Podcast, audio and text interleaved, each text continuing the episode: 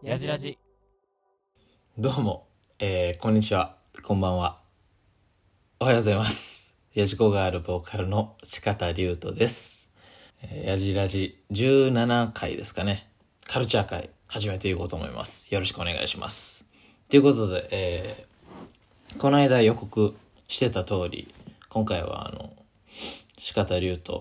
僕一人で喋ろうと思うんですけど、実はもうこれあの、収録2回目でして、1回目ね、喋ったんですよ、今回。あの、喋って、村上春樹のね、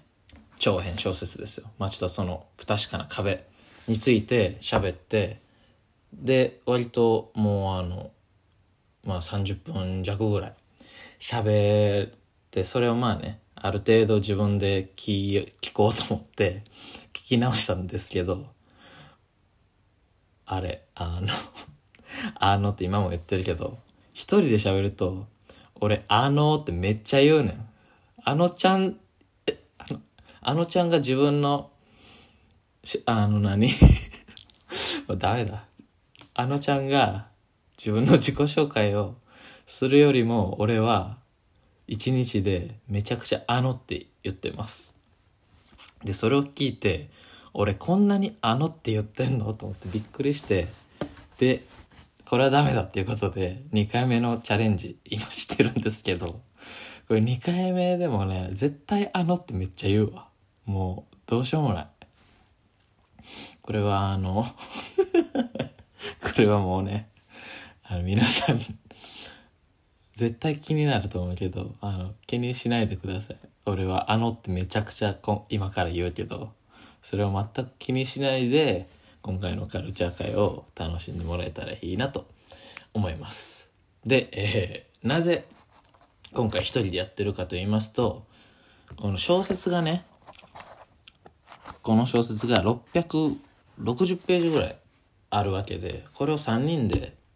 いつもやってる吉見と榎本と3人で喋るにはちょっとカロリーがあ高すぎるんじゃないかっていうので申し訳ないしね。こんな時間取らせるの。はのであの僕一人で喋ろうかなと今回は思います。まあ一人やからこそ喋れることだったりとかもあるかなって思ってたりもするんでたまにはっていうかまあ実験会ですかね。特別会ということで、えーあのあのあのあのあのあのあのあの言うと思いますが、えー楽しみ楽しんで聞いてもらえたらいいと思いますではいえー小説ですけどあの皆さん本どんぐらい普段読んだりしますかね僕も実はあの今回この意気揚々とやってますけど全然本は読んでこなかった人生でで中高も全然読んでなかったし大学になってようやくまあ授業とかも僕社会学部やったんですけどあの文学部のこの授業も取れたりとかするシステムやったから文学部の授業で小説その過去の名作を読んだりとか、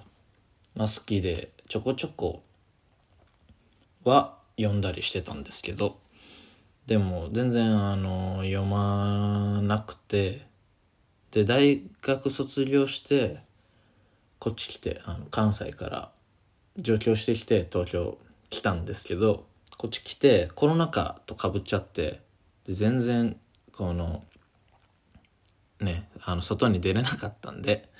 そのその時に近くの図書館は空いてたからその図書館で本を借りてすっごいそっから読むようになりました。だから読書人生まだ3年目とかですかね。でもそっからは結構読んでて年に多分ね50冊ぐらいかなは読むようになりました。結構まあ小説以外もいろいろ読みますけど。でですよ。で村上春樹まあ皆さんご存知だと思いますけどこの6年ぶりの長編を出したってことでまあもうね僕も読書家なんでそれは読もうかなということで読んで、ああ、やっぱ面白いなってなったんで、これを今回は紹介しようと思います。あやばいわ。このあのを、あのって言わんように言わんようにと思って、なんかとっちらかってるかもしらん、喋りが。大丈夫ですかね。で、はい、えーこのあらすじ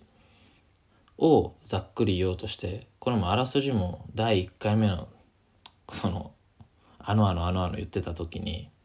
のやつを聞き返したんですけど、俺があらすじ何言ってるかわからんすぎて、これ逆にややこしく思われるんじゃないかと思うんで、ちょっと難しいなと思いつつ言うと、第1部、第2部、第3部って3部構成になってて、今回。で、えーまず、この、すっごい、あの、大恋愛を、その、少年の時にね、するんですよ。主人公が男で、で、女の子と、すっごい、あの、深い愛を築き上げるんですけど、その女の子が、と、突然、急遽、消えちゃうんですね。あの、音信不通になって、で、それが、言うたら主人公のトラウマになって、で、その傷を、との距離感とか、その傷をどう癒していくかとか、どこまでこう、諦めて妥協していくかとか、割とそういうお話で、で、壁に囲まれた街っていう、その、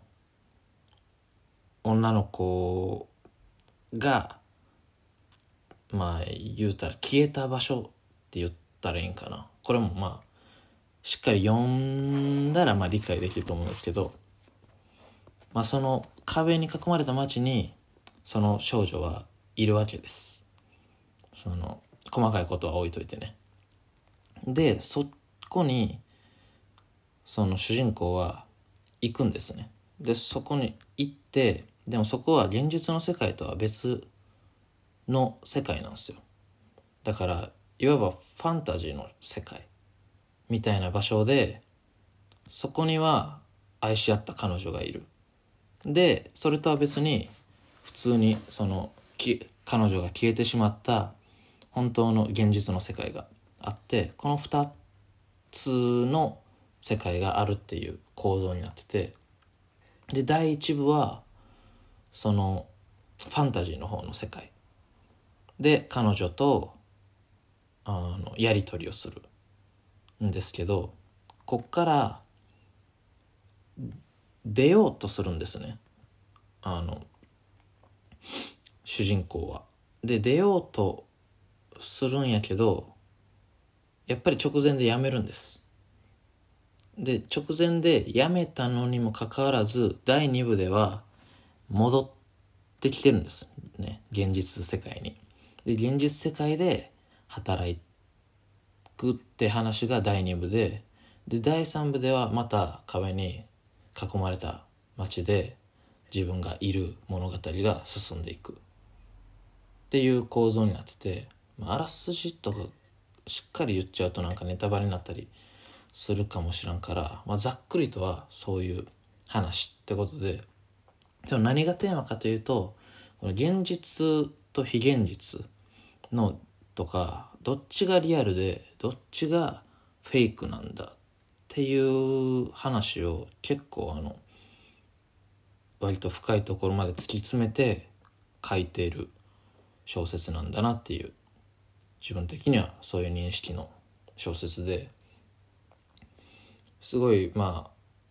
人それぞれねトラウマとかもあると思うんですけどその世界に、うん、居座る？自分ともしくは喪失感はあるけれどもこの現実に向き合って生き続ける自分とその対比みたいなのが描かれててでこれのどっちがリアルでどっちがフェイクなんだっていうのが読んでるとねなんか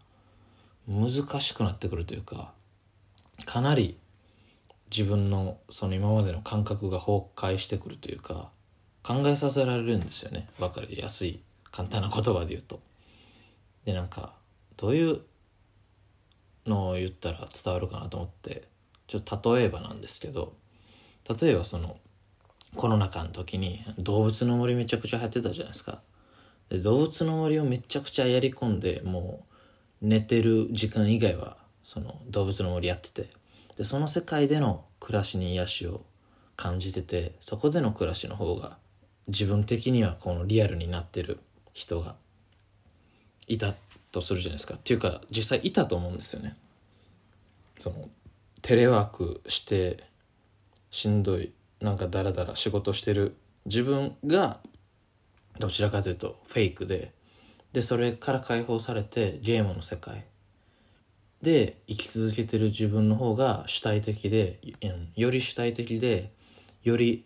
リアリティあってよりその実感のある実感のある自分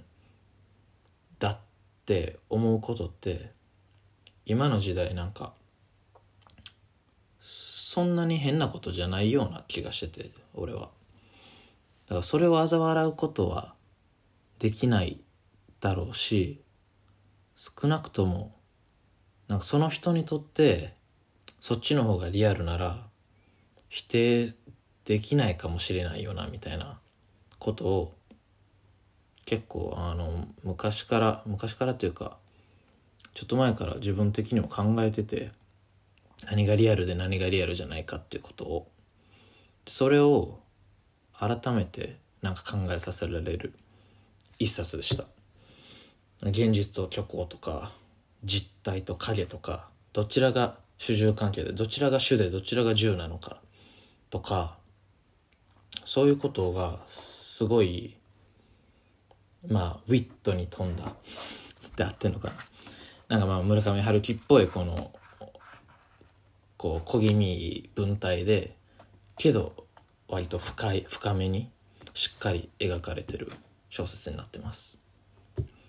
そこのメタバースとかも最近あるじゃないですか。最近あるじゃないですかっていうかこの何？この肉体のある世界じゃなくて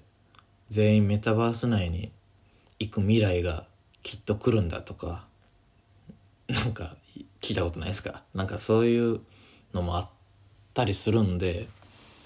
案外そういう意味では結構読読む価値のあるって言ったらなんか語弊があるかもしれんけど読んでて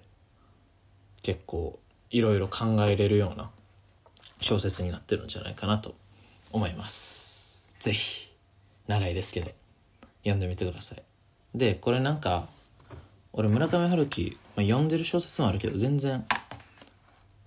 全部読んでますとかっていうほどファンじゃないから結構楽しんで読んだんですけどあの世界の割とハードボイルドワンダーランドだったりとかあとはノルウェーの森っぽいなんかテイストのところとかをが入ってるらしくて。でだからまあ今までの集大成っつったら集大成なのかもしれんけどめっちゃ今まで村上春樹いっぱい読んでますっていう人からしたらもしかしたらそのなんか面白みに欠けるっていうかこの新鮮味に欠けるのかもしれない。それは俺には分からないけどでもそういう感想がちらほらあったのでそこは気をつけてくださいっていうのとでも逆に言うとこのあんま今まで読んだことないよとかっていう人にはおすすめの初心者おすすめの本なんじゃないかなって思いました。めっちゃ読みやすい。マジで。長いけど。めっちゃどんどん読んじゃう感じなんで。ぜひ読んでみてください。はい。ということでえー、そうや。あのまたあのっつったなでも絶対第1回目あの最初最初に喋った時より確実にあのが減ってる。気をつけたから。だからこれを投稿しようと思いますので。あのって俺が何回言ったか数えてあの俺の インスタの DM にあのの回数を送りつけてください。それ当たった人には何しようかな。なんかスタンプでも送りますわ。お願いします。っていうかこの一人喋りどうでしたかね？あのってめっちゃ言うの俺はしんどいけどでも一人喋りじゃないと取り上げられへん題材とかもあるかなって思うからたまにはいいかなって思うんですけどいやもう聞くに耐えないから絶対3人でやってくださいとか、まあ、たまにはいいんじゃないですか？一人会も悪くなかったですよとか良かったですよとかそれもハッシュタグやじらじで感想をつぶやいてくれたら嬉しいですしその辺はあれですね「あの」の回数とともに感想をねインスタに送りつけてくれてもいいですし何でもいいのでぜひ送り送ったり書いたりしてみてください。でちょっとそう映画もねちょこっと一個紹介したいなと思ってて「エア」っていう映画をこの間映画館で見たんですよ。でめちゃくちゃこれが面白くて。で何の話かっていうとナイキのエアジョーダンってわかるかな？マイケル・ジョーダンっていうバスケット選手のシグネチャーモデルのシューズ。エアジョーダンってあるんですけどそのエアジョーダンが誕生した過程を一本の映画にしてるんですね。でこれがめっちゃくちゃ面白くてナイキのなんていうかなサクセスストーリーって言ったらなんか簡単すぎる言葉かもしれへんけどめっちゃ王道のアメリカ映画って感じですごい胸が熱くなるしめっちゃ良質なうん映画でまあ年年間ベストに入るぐらい俺的には面白かったんですよ。でこれがあのアマゾンがあの出資してるやつ。映画なんで。だからもうこの間映画館で出始めたばっかやけどもうアマプラで実はもう見れるっていうことで Amazon プライムね。5月12日から Amazon プライムビデオで配信開始されてるのでこれが流れてる時にはもう聞ける聞けるちゃうわ。見れるっていうことでこれをぜひ見てほしい。この村上春樹も長いよ600何十ページも。読めないよっていう人はエア2時間ぐらいなんでこれをぜひ見てほしい。でこれねあの商品の権利と作者へのその分配の話にもなってんすよ。でもそのそこその辺がめっちゃ今っぽいなっていうかすごいリアリティのある話で今実はこの全米脚本家組合っていう、まあ、ハリウッドの脚本家の組合が今ストライキを起こしているところでこれが結構映画業界ではこの問題になってるっていうかこの話題になってるところでしてこれによってマジでこれからの映画テレビがどうなるんだっていう割と影響力のある話題なんですけどこれもその脚本家がどれだけお金をもらえるのか。その賃金の引き上げもそうやしこれからの脚本を AI でも作れるんじゃないかみたいな話にもなっててその AI のその使用規制みたいなのも求めてるらしくて。面白いなっていうまあ興味深い。話だなと。まあ自分もねカルチャー界にいるカルチャー界というかそういう業界にいる人としては大事な問題だなと思って見てんですけどやっぱストリーミングとかがこう進んできてさビジネスモデル今までのもともとのモデルがやっぱり崩れてきてるわけじゃないですか。音楽で言ってもこの CD とかパッケージからサブスクに切り替わっていってでどこでマネタイズしていくかとかってやっぱり変わっていくわけでその辺でやっぱりあの仕事がこう不安定になる人とか食料が奪われてしまうみたいな人たちが出てきてるわけでその人たちにどんだけ保証できるかとかどんだけカバーできるかとか考えていかなければいけない過渡期にあると思うんですがこの「エア」っていう映画でもその、まあ、分配お金の分配の話ですよね。をこの今までやってこなかった、うん、ところに踏み切るビジネスモデルが変わる瞬間を切り取ってるっていう側面もある話なんでそういう意味でもなんか結構うん面白かったし見てほしいなって思うような映画でした。エアーね。エアジョーダンの映画です。ぜひ見てください。ということで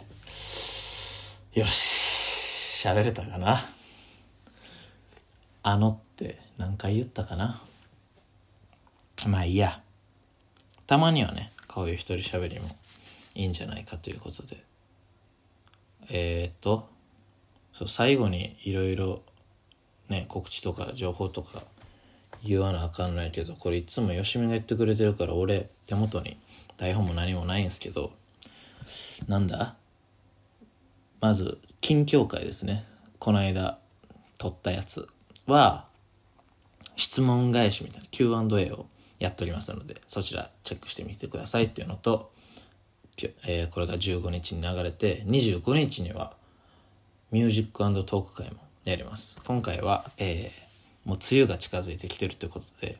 雨に雨といえばみたいな雨に合うみたいな曲を3人で2曲ずつ計6曲セレクトして喋ってますので25日に公開されるミュージックトーク回もぜひ楽しみにしてください、えーそしてあさっきも言ったみたいに「ハッシュタグやじらじ」でねあのツイートしたりしてくれると参考になります。あと Spotify の方でなんか Q&A とかアンケートとかもたまにやってたりするんでその辺も参加してもらえるとなんか嬉しいかな。こう相互にねコミュニケーションしてほんまに このやじラジっていうのはかなり DIY でやってる、うん、コンテンツになりますので皆さんのお力添えが本当に不可欠であります。のでなんか反応してくれたりこう感想を言ってくれたりなんかまあたくさん聞いてくれたり他の人に勧めてみたりしてくれると本当にありがたいなと思います。そして、えーワンマンライブが中です。今ワンマンライブ大阪が終わっちゃったんかなもう。でも名古屋と東京公演がワンマンライブまだ控えておりますのでお近くの方はそちらの方もチェックしてみて、まあ、やじらじヘビーリスナーですけどやじごガールの音楽はあんまり知らないよとかかなまあいないとそんなにいないと思うんですけどそういう人はぜひライブの方にも足を運んでみてください。今回はねかなり気合も入ってるし結構仕上がった状態なんじゃないかなと思うんでいいワンマンライブができてるんじゃないかなと思いますので見てください。来てください。いいライブします。よろしくお願いします。ということでこんなもんかな。他に言うことは？ないか。まあゴールデンウィーク過ぎて皆さんね5月病には気をつけて、まあ、日